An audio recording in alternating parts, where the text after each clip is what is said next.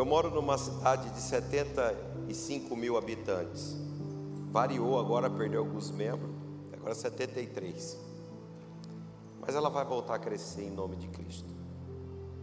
E eu sou um dos únicos pastores no Brasil que começou a igreja com a sogra. Minha primeira ovelha foi minha sogra. No primeiro culto ela quase morreu. Literalmente, ela passou mal. Eu já falei um pouco aqui.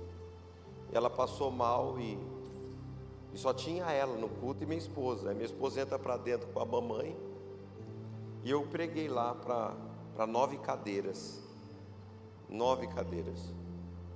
E dei a benção apostólica para as cadeiras também. O Espírito Santo falou meu espírito. Faça um apelo.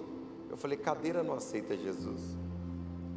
E entrei para dentro meio chorando. E lá encontrei minha esposa e minha sogra comendo bolo.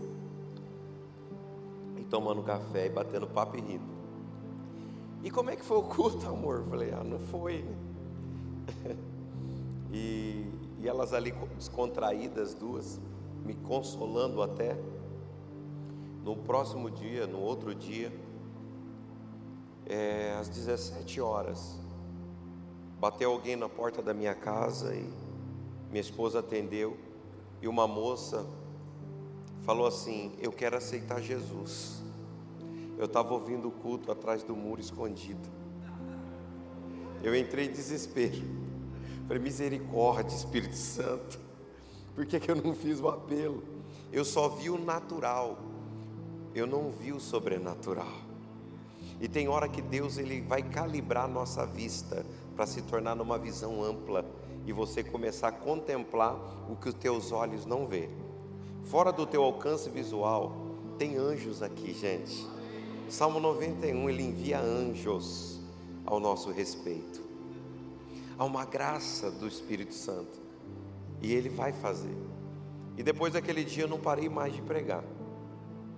Em pouco tempo a nossa igreja ela, ela atingiu, na minha área cabia no máximo 30 pessoas.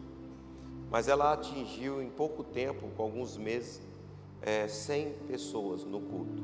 E para mim já era uma marca histórica. Para uma área de 30, uma arinha de uma casa. Isso há 15 anos atrás. Depois de mais seis meses, nós estava com 1.200 pessoas numa área. Virou um desespero. O motorista do coletivo entrou no culto querendo me bater. Os vizinhos fizeram baixo assinado contra mim.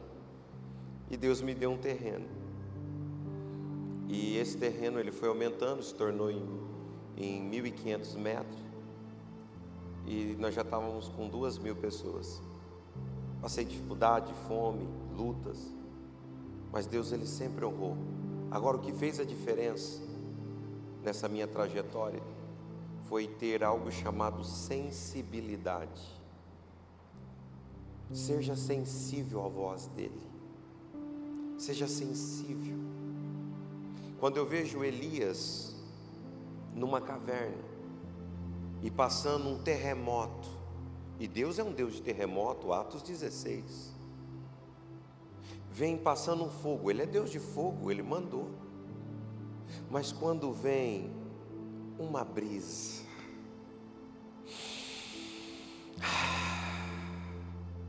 uma brisa, diga comigo, terremoto, fogo, são, é poder de Deus. E Elias ele não estava querendo, aquilo ali não era manifestações contrárias ou do mal, não Aquilo ali era tudo poder de Deus, porque Deus é fogo, Deus é terremoto, Deus é vento forte. Mas é o poder de Deus que estava se manifestando.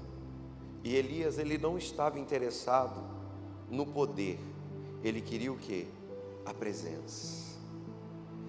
Poder ou presença? Ele falou: "Não, o poder é bom, mas eu preciso é da presença".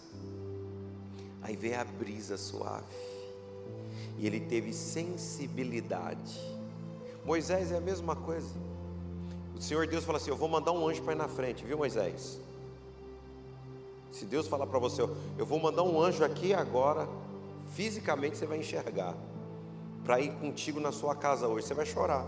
Oh, aleluia, aleluia, aleluia Moisés não. Falou, assim, eu não quero anjo, eu quero a sua. O que, que você quer? Para ter a presença, existe algo que Deus vai exigir de nós: espontaneidade. Seja espontâneo na tua adoração. As liturgias se quebram diante do Espírito Santo. Seja espontâneo. Se der vontade de você deitar, e você deita. De levantar a mão, você levanta. De pular, você pula. De gritar, você grite. Nós não estamos engessados. Querido, a liberdade, Gálatas, capítulo de número 5, versículo 1, diz assim: Estais, pois, firmes na liberdade a qual Cristo vos libertou. Olha que coisa mais linda. Então Deus está dizendo: seja espontâneo. Vocês estão tendo um privilégio de ter um tempo de se envolver em adoração com Deus. Então seja espontâneo. Foi o que eu fiz. Comecei a ouvir a voz dele. E de uma forma espontânea eu comecei a adorá-lo, a buscar, a me relacionar.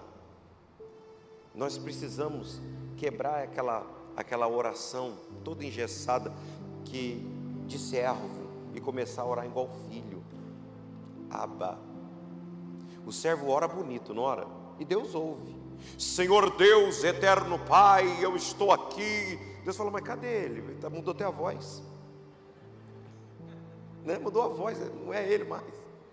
Agora, quando você se joga diante dele, fala assim: Vem, Aba, vem, vem, eu quero me relacionar.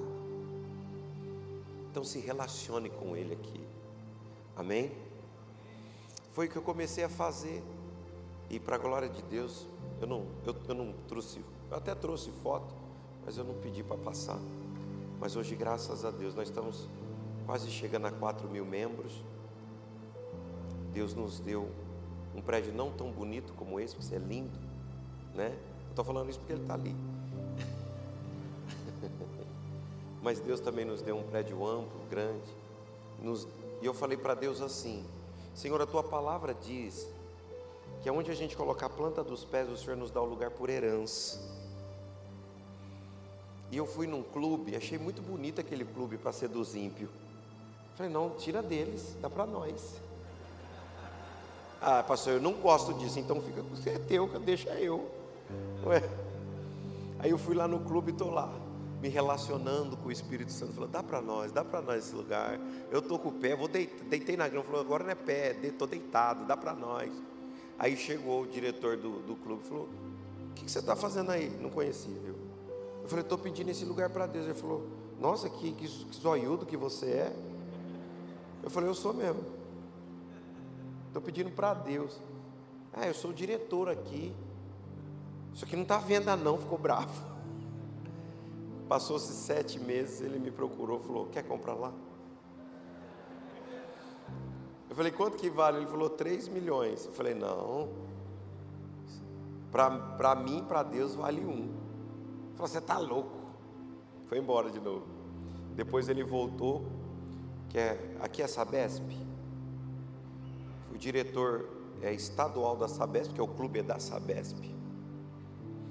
E, e ele olhou para mim e falou assim: O que, que você quer? Eu falei: Eu quero dar mil, um milhão dividido. Dividido. O que, que você vai fazer lá? Eu falei: Ah, agora você falou, deixa eu te falar da minha visão. Aí fui falando para ele. Ele falou: Que bom, eu sou metodista. Eu falei: Eu também sou. sou, sou de Jesus, igual você.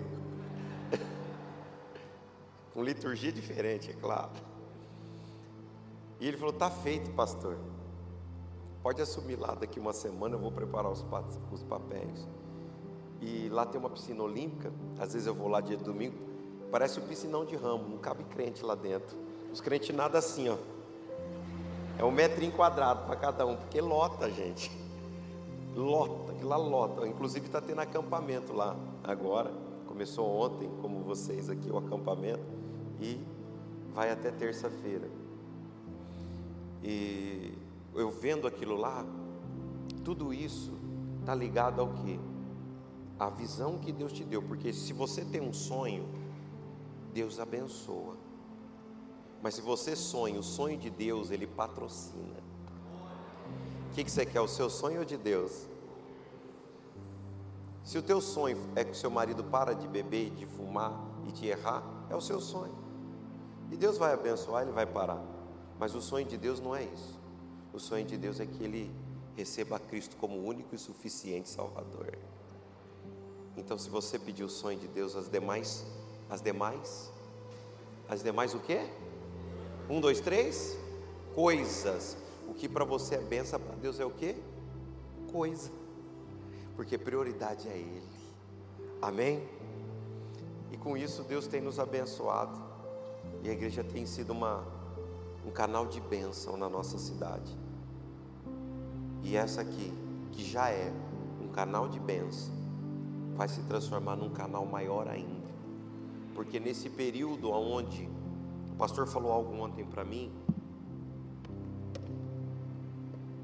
que, que eu estava começando a ler, eu falei, poxa, já é um sinal de Deus para mim continuar lendo, sobre a forma geográfica de Deus e o mal agir territorialmente. E hoje no mundo, no Brasil, ou melhor, está acontecendo uma festa da carne. E isso acaba gerando uma força de atração para o mal. Mas na contramão, a igreja, como resistência, ela está aqui em adoração. Ela está aqui, fogo do céu vai vir. Quem crê, levanta as mãos para cima e faz algo para Ele aí agora.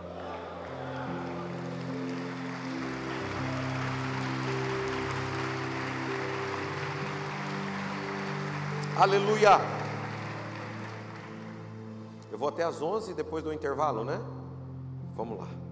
Eu quero ler com você um texto que mexeu comigo. Atos dos Apóstolos, capítulo 1, versículo 4 e 5. Eita glória. Atos 1, 4 e 5. O texto sagrado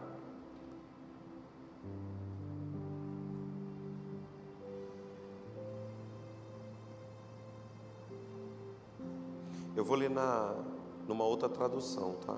Acho que é revista Almeida Corrigida. Diz assim: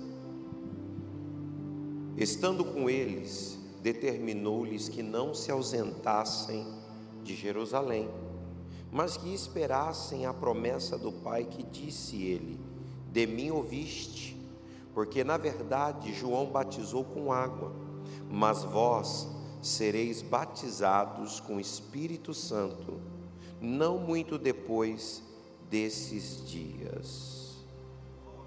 Pai, obrigado, porque o Senhor falou em dias, e que esta promessa que se iniciou há dois mil anos atrás, continue, meu Pai, ardendo e queimando e se completando no coração dos teus filhos. Continue ministrando, Pai, ao espírito dele, cada um deles, e como o Senhor já iniciou um avivamento, Senhor, que foi só uma chama que se acendeu num país, já começou já se acender em outros, e aqui em Tupéva não é diferente. Essa chama já está acesa, e o seu povo decidiu trazer lenha para ela. O seu povo decidiu colocar lenha nesta chama. Senhor, e este fogo vai arder e os perdidos enxergarão calor, virão, Pai, e se achegarão ao calor desta chama. Então, que a partir de hoje o Senhor, na minha instrumentalidade, prepara estes teus filhos, Senhor, esses jovens, esses adolescentes, para viver um avivamento que vai transcender as paredes da igreja. E todos digam amém. Cadê o pessoal que está acampado? Cadê a alegria deles? Queridos, que horas vocês foram dormir? Ninguém está com sono, não, né? Se alguém fazer assim, não é arrebatamento, não, é sono. Você já cutuca, combinado?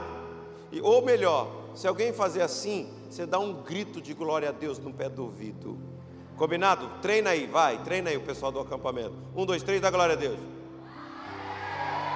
É isso aí.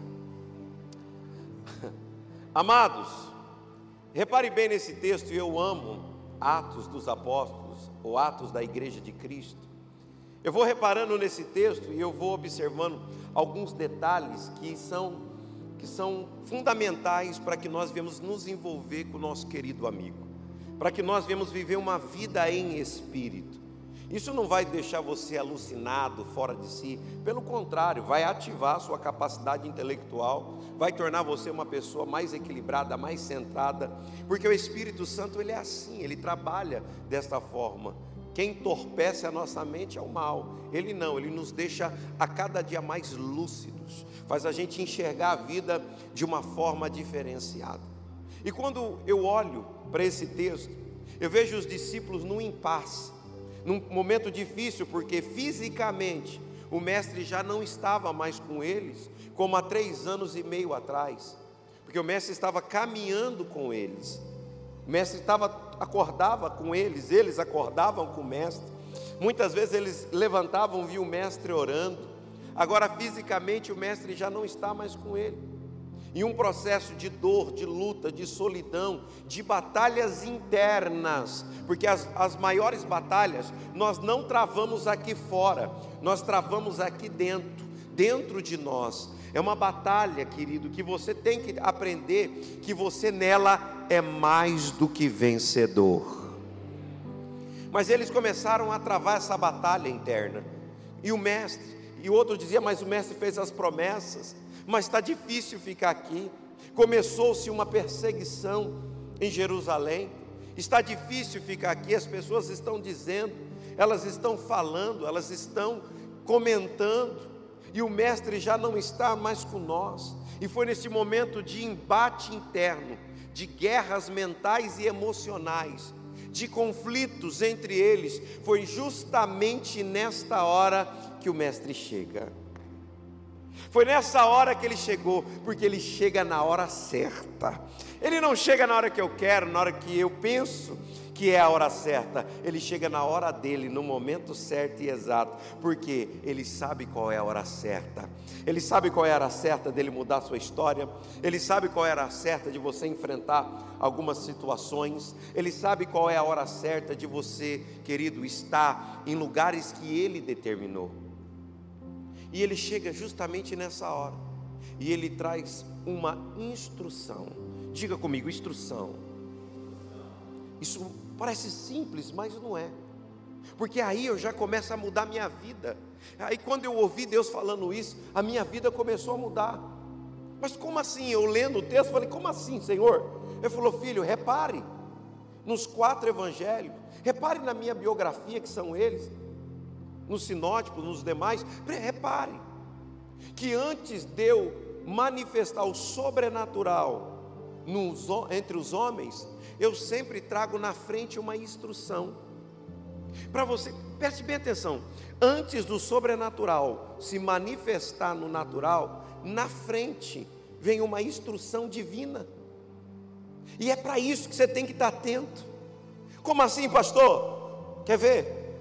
Antes na, da água se tornar em vinho, lá em Caná da Galileia, João capítulo 2, veio uma instrução para os garçons ou para os serventes foi a instrução foi essa: enchei estas talhas ou essas seis talhas com água. Essa foi a instrução.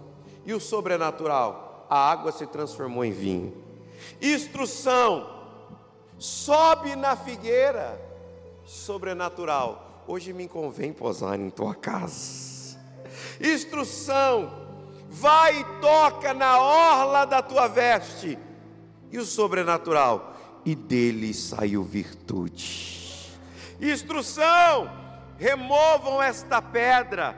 E o sobrenatural? Lázaro, sai para fora. Instrução: suba no telhado e desça o paralítico. E o sobrenatural? Levanta e anda. Sabe que o Espírito Santo já ministra ao meu coração? Que nesse período que vocês vão passar aqui, Ele vai lhe dar instruções que são insights, ideias que vão revolucionar. Ele vai te dar instruções empresariais, Ele vai te dar instruções para você trazer o seu marido para Cristo, teus filhos para Cristo. Ele vai lhe dar instruções que vão trazer o sobrenatural para o natural, e você nunca mais será o mesmo. Tem alguém crendo aqui, gente? Ai, eu estou sentindo uma alegria no meu espírito. Uou! Aleluia! o sobrenatural vai acontecer. Mesmo Jerusalém se tornando a capital da perseguição, Deus muda esse quadro. Deus reverte. Agora, as instruções veio para cada um deles. Primeira instrução para viver esse nível de comunhão, de envolvimento. Eles tiveram que aprender a lidar com problemas. Tem gente que não sabe lidar com dificuldades, com lutas e com dores. Tem gente que alguns explode e outros implode.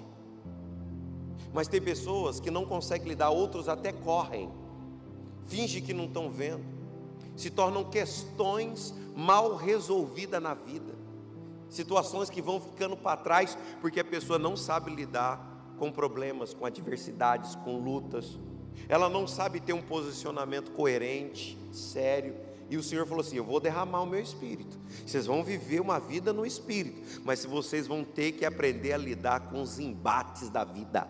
Vocês vão ter que aprender a lidar com os momentos complicados da vida. Você vai ter que encarar o seu gigante. Você vai ter que saber lidar com aquilo que é contrário àquilo que você quer. Vai ter que aprender a lidar. Vai ter que ter equilíbrio. Vai ter que ser coerente. Vai ter que aprender a se posicionar. Vai ficar em Jerusalém. Mas é difícil ficar lá, mas vai ter que ficar. Vai ter que aprender. Vai ter que aprender a lidar com essas dificuldades. Se tornou um desafio ficar em Jerusalém. Mas Deus queria treiná-los, capacitá-los. Querido, tem conversas que você já protelou faz tempo. Tem conversa que você já demorou para ter. Tem gente esperando você para ter aquela conversa que você está correndo. Cutuca alguém e fala: Não corre mais não. Não corre mais não, rapaz. Você já era para ter aquela conversa, você está esperando e ainda está naquela. Me perdoe, mas não sei se eu falo. Fala ou não fala? Vocês também não é fácil, hein? Tem gente ainda dizendo assim, aqueles mais espirituais, estou esperando Deus falar. Ô Manélio, já falou. Ele já falou. Ele já falou, falou, falou, falou, que você não percebeu. Aí você está lá, não, na hora que Deus tocar, na hora que Deus preparar, não, Ele já falou, Ele já preparou, já está tudo certo. Falta você ter uma ação, atitude. Falta você chegar e falar: vamos sentar e conversar, vamos sentar e resolver, vamos colocar pingo nos is. Isso não é jornal. Vamos conversar, vamos, colocar, vamos alinhar as coisas. Tem hora que você tem que fazer isso, tem que aprender a lidar. Tem que aprender a lidar com o sim de Deus e o não de Deus. Vai ter que aprender a lidar que tem horas que Deus vai permitir você se deparar com certas situações, sabe para quê? Para te lapidar, para preparar você para se tornar uma pessoa resistente, porque forte você é. Só os homens fortes digam amém. As mulheres que são resistentes, digam aleluia. E qual é maior, a força ou a resistência? Com certeza é a resistência. Sim ou não, homens? Ah, então engravida para você ver se você tem. Onde fica a sua força? É melhor, querido, deixa ela ser resistente. Então Deus ele vai tornando nós pessoas mais sólidas, mais firmes, capazes de encarar situações adversas, por isso ele nos manda às vezes encarar alguma Jerusalém. E eles ficaram ali, e começaram a entender o propósito de Deus, o porquê está ali. Eles decidiram encarar a sua, sua Jerusalém, como Davi decidiu encarar Golias, enquanto Saul estava lá dizendo: Ele é guerreiro desde a infância ele é lutador, olha a armadura de Golias. Enquanto Saul estava dizendo isso, Davi chega em cara, dizendo assim: esse aí não é, pode ser tudo isso aí, mas ele também é incursiso filisteu. Eu vou contra ele no nome do Senhor dos Exércitos. Eu encaro esse gigante. Levanta a cabeça, Deus é contigo. Encare. Encare. E o que aconteceu? Deus o deu a vitória. Foi ele decidiu dar o passo que Deus colocou o chão. Foi ele decidiu sentar e Deus coloca a cadeira. Você vai muito além do que você pensa ou imagina. Então encare, encare, encare. Quem está contigo é maior do que essa dor. Quem está contigo é maior do que essa adversidade que você está encarando. Então vai de frente para ela. A vida cristã ela é cheia de desafios. É cheia de desafios. Ela é repleta. Elias, ele encara os desafios dele. Ele encara os profetas de Baal e os demais estavam lá. Ele encara. Encara de uma forma com tanta segurança, falou: "O Deus que responder com fogo este é Deus". E o que que Deus faz? Foi ele encarar que numa oração de 23 segundos, fogo do céu. E todo mundo começou a dizer o quê? Só o Senhor. As mulheres. Homens. Pessoal do acampamento. E todos juntos disseram: Vão olhar para a tua vida e vão dizer: Só o Senhor é Deus.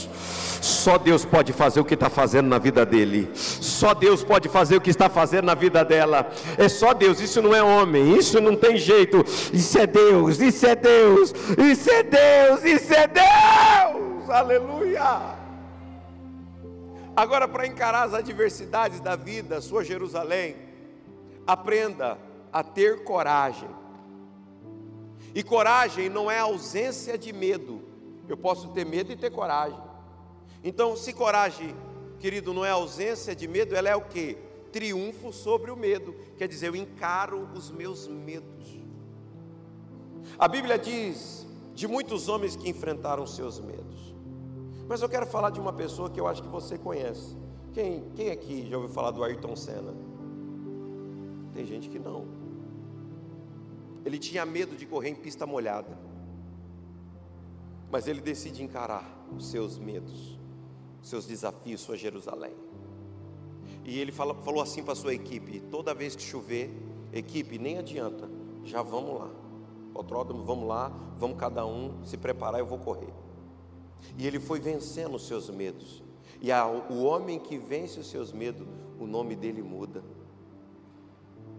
Ele era só Ayrton Senna. Mas depois que venceu seus medos, Ayrton Senna do Brasil.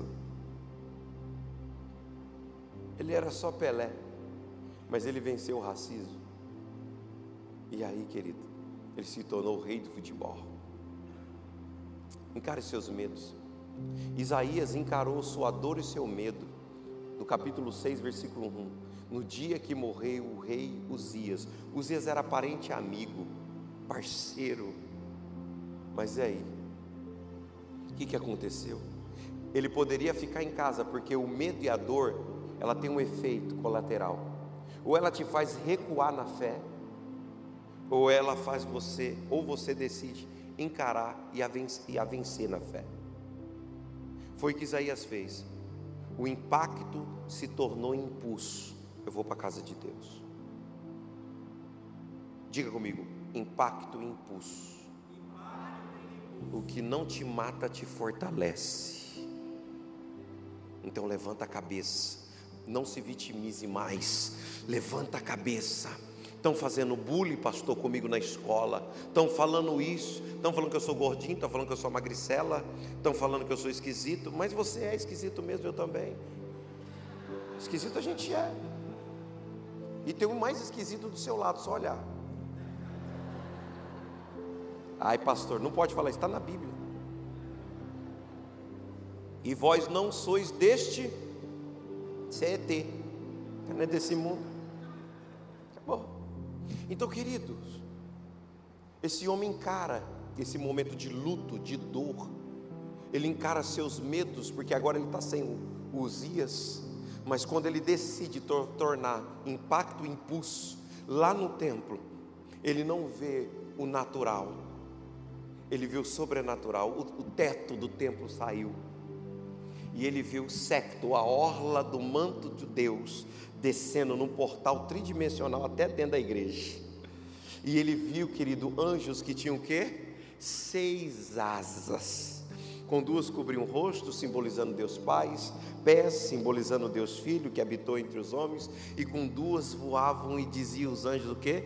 Santo, Santo, Santo, Santo. Ei, olhe para cá. Foi num momento de dor, de medo e insegurança. Foi na Jerusalém dele que ele teve uma visão que mudaria a história da vida dele. Querido, você chegou aqui ou está encarando algumas situações que te trouxe para cá. Então não enxergue mais o telhado, enxergue o céu aberto. E os anjos dizendo: Santo, Santo és o Senhor dos exércitos. Na hora que ele está tendo essa visão, um anjo de fogo precisa de um alicate, conhecido como tenaz. Vai lá e pega uma brasa do altar e traz e toca onde? Nos lábios de Isaías. Mas até aquele dia ele era o profeta Isaías. Mas depois daquela experiência, depois desse acampamento, ele se tornou profeta messiânico aquele que viu que poucos viram, aquele que começou a viver coisas extraordinárias. Eu profetizo isso sobre a tua vida, eu profetizo isso sobre você, eu profetizo sobre a tua casa, querido. O céu vai se abrir lá dentro, oh aleluia! E Deus vai começar a fazer você enxergar o que você não estava vendo, sentir o que estava tão próximo de você. Deus vai te levar para um outro nível. Quem crê, aplaude e glorifique.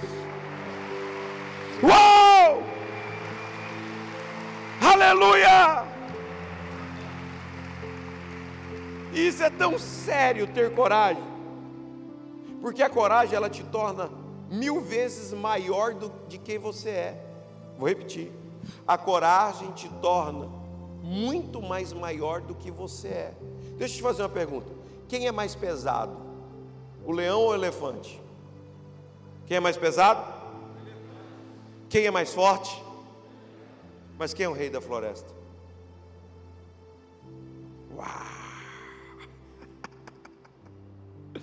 É o leão. Diga comigo, coragem, porque você é filho do leão, da tribo de Judá. Se comporte como leão, rapaz, não como hiena. Se comporte como leão. Cadê o rugido dos leões desta igreja? Cadê? Vai, vai, leões! Coragem. Você sabe por quê? O rei da floresta não encara um bando de zebra. Hum? Já já eu te falo. Então entenda esse ponto. Segundo ponto, segundo ponto, dentro dessa mensagem que você precisa entender para desenvolver a sua comunhão com o Espírito. Em Jerusalém, eles tinham que ficar, porque havia 120 pessoas dentro de uma casa, dentro de um cenáculo.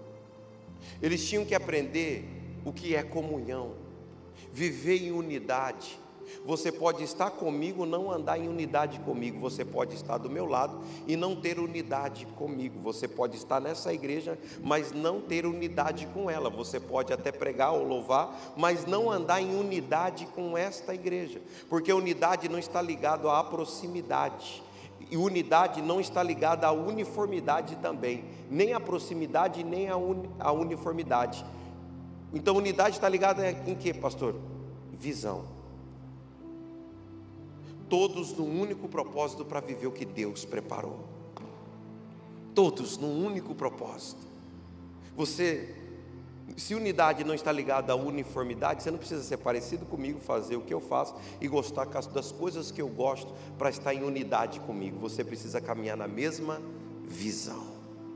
E a visão dessa igreja é transformar todo Itupeva. Quem está com ela? Quem está? Quem está? Quem está? Quem está? Quem está? Te prepara, porque Deus vai te levantar com essa igreja. Você não tem carreira solo aqui dentro. Deus está dizendo que você vai levantar em unidade. Você vai levantar em unidade com essa igreja. E aonde você pisar, o pé de mais mil pisa junto. Quando você falar, a boca de mais mil fala com você.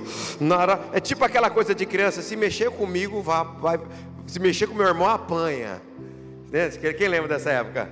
Né? Vai, se mexer comigo, meu irmão te cata. Vai, vai, vai, vai que você vai ver. Era assim. Então aqui é assim, nessa igreja é assim. Diga comigo, unidade! Vai brigar lá fora que você vai apanhar sozinho, viu, irmão? Não estou falando disso, não. Isso é, é figura de linguagem.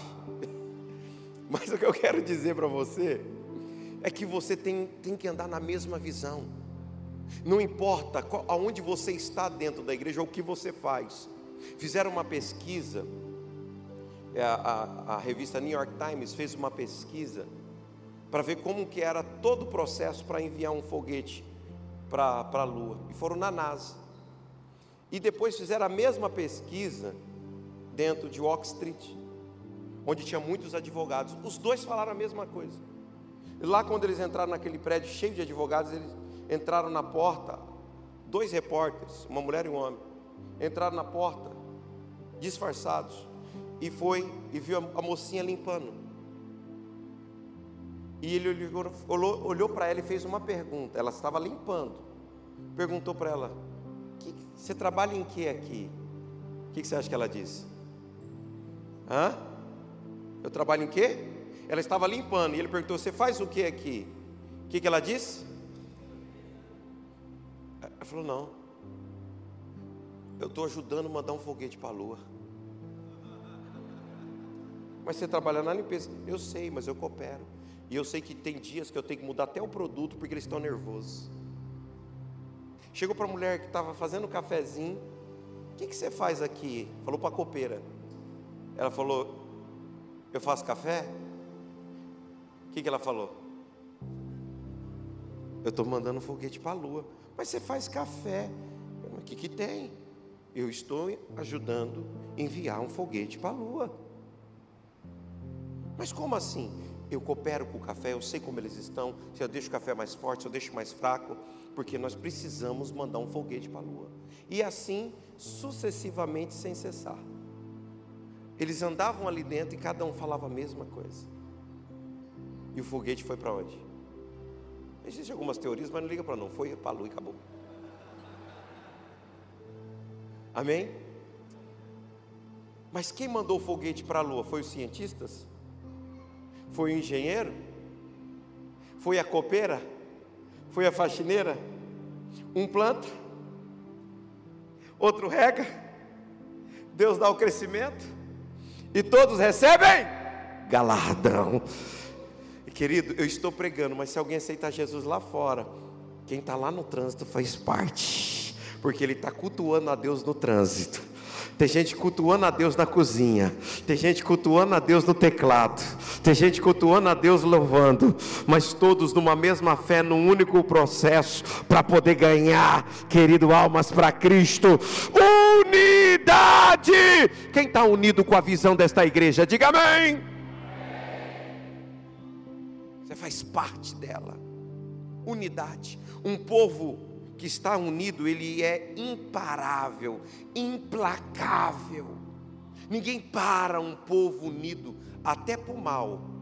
Isso está na Bíblia, Gênesis.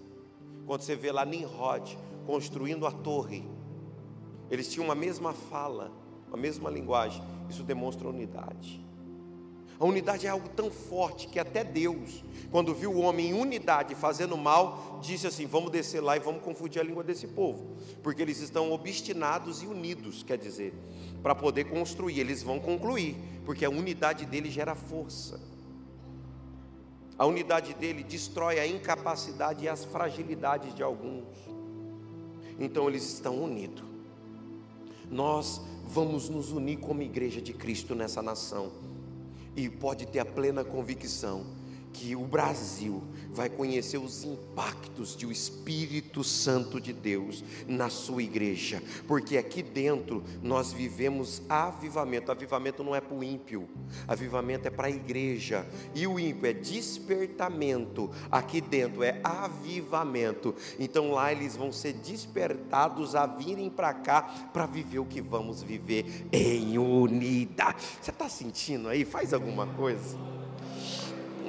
Não, faz alguma coisa. Oh, Ramanarabassoromondoiasévia. Comece a orar, vai, vai dar um glória a Deus. Poderoso esse nome é, mais forte que tu é. Poderoso esse nome é, nome de Jesus. És inigualável. Hoje reinará. Tu é o meu, é a glória acima de tudo.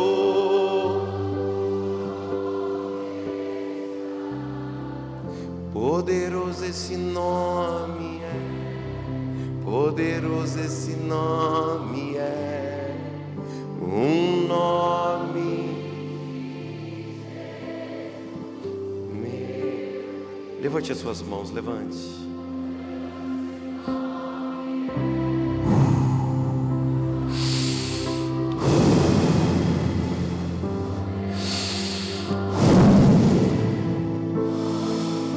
Remando e assim és invencível e me. Ei! Lamando e a sébia. Rimando e. Sinta, sinta, sinta, sinta, sinta, sinta. Sinta, sinta. Vem, vem, Espírito.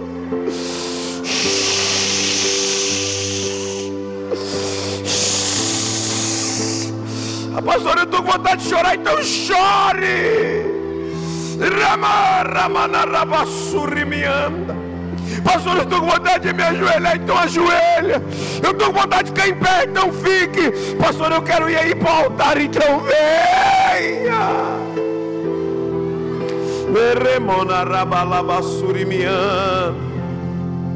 Vem Espírito Santo. Vem Espírito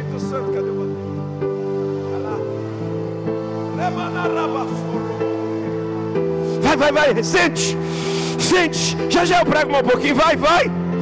Ele está te tocando. Dei. Aleluia. Vem Espírito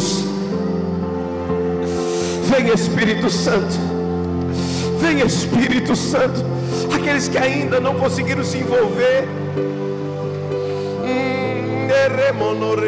ainda de pé da forma que você está. Olhe para cá, olhe para cá. Ah, tem gente que não vai aguentar ficar em pé aqui hoje. Pastor,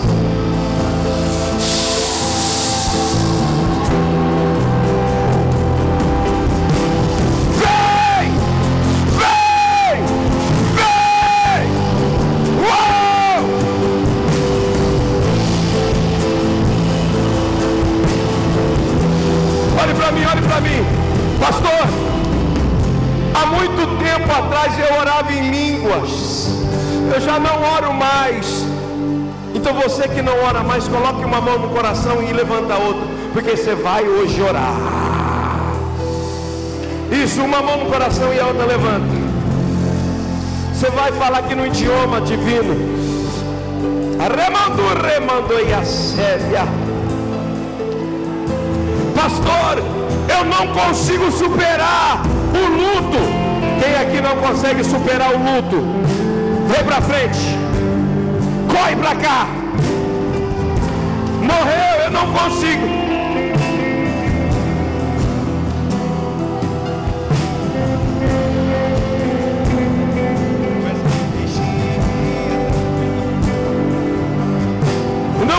não superar o luto, vem para cá. Eu, eu, com a autoridade de Deus, tiro você dessa dor do luto.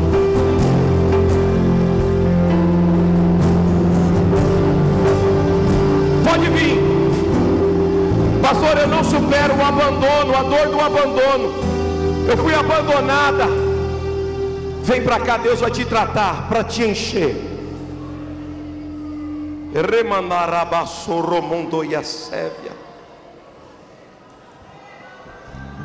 Deus me deu autoridade para tirar você desse luto hoje. Você que está aqui na frente, olha para mim, olha para mim, filha, olha para mim. Pastor, eu ainda não consigo superar a dor da perca. Eu fui abandonada. Minha casa, meu marido foi embora ou eu perdi um filho, eu perdi alguém, eu não consigo superar. Vem mais para frente. Vem mais para frente.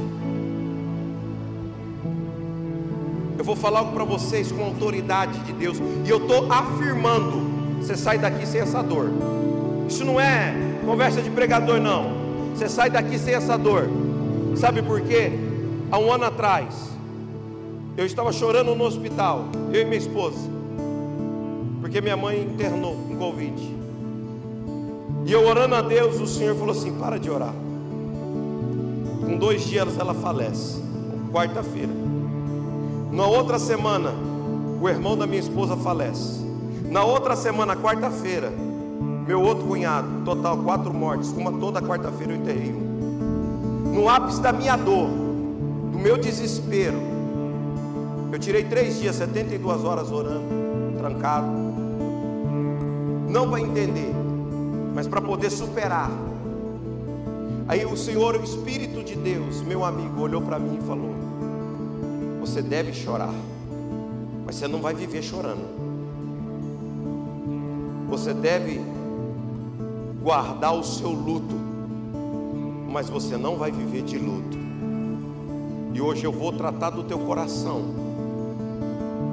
para você tratar o coração de outras pessoas porque muitos te procurarão e serão sarados.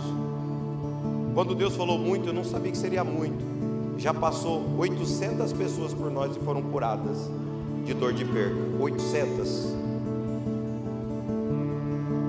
80% delas batizaram. Você já é uma serva do Deus Altíssimo. Agora Ele vai te tratar. Faz assim com as mãos um pastor, um intercessor, encoste nos, toca no, no ombro dessa pessoa. Vem toca. Inde calabassuri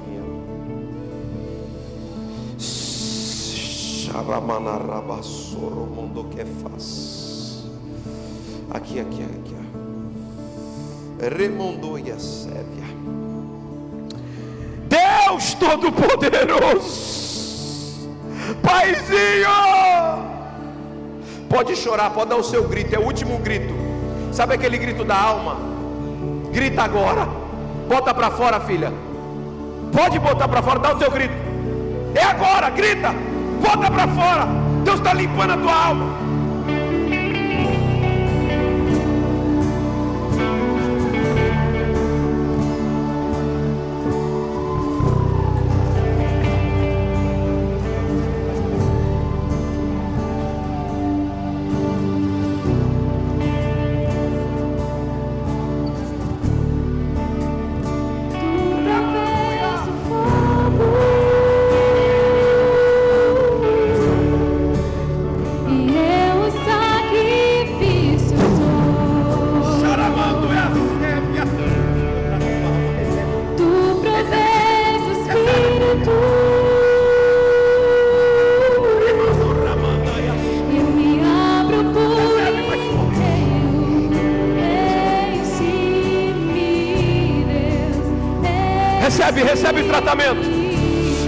Tratamento, Ele toca agora no teu, no teu espírito e fortalece a tua alma.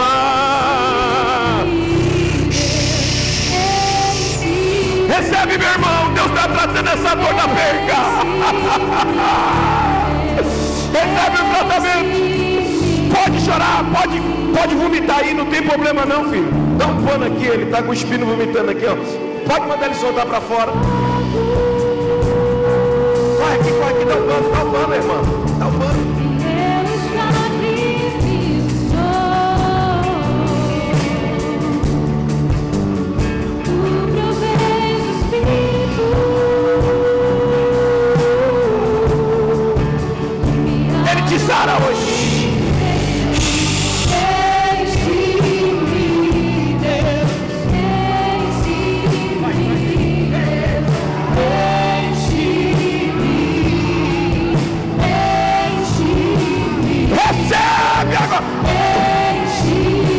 Recebe.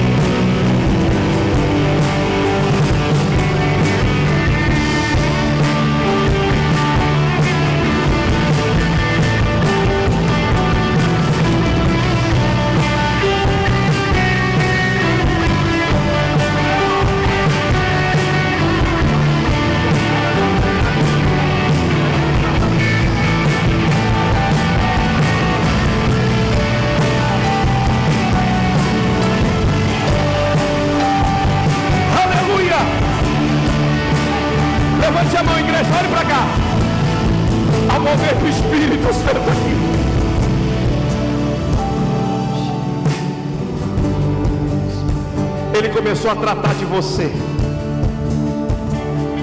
Para um novo tempo chegou. Um novo tempo chegou. E esses dias são de tratamento. São de tratamento da Ramondoia Sévia.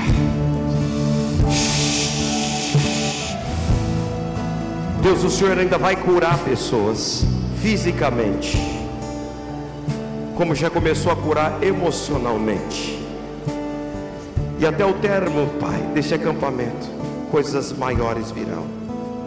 Levante as tuas mãos. vai vir um mover muito forte do Espírito. Vai vir um mover muito forte. Vai ter pessoas que não vão aguentar ficar paradas, vai dar vontade de começar a pular. E você vai pular. Outras a gritar e a falar em línguas, porque não falavam. Ontem o céu se abriu para nós, pastores, só anunciar as boas novas. Eu entendi o manto. Ramando e a Sévia. Vai vir um mover celestial da parte do Senhor para o teu espírito. Para o teu espírito. Está com a mão levantada para receber.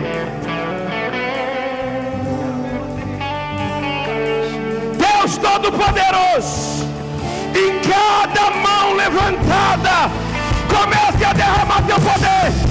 Derrama a tua glória, a tua presença, a tua virtude.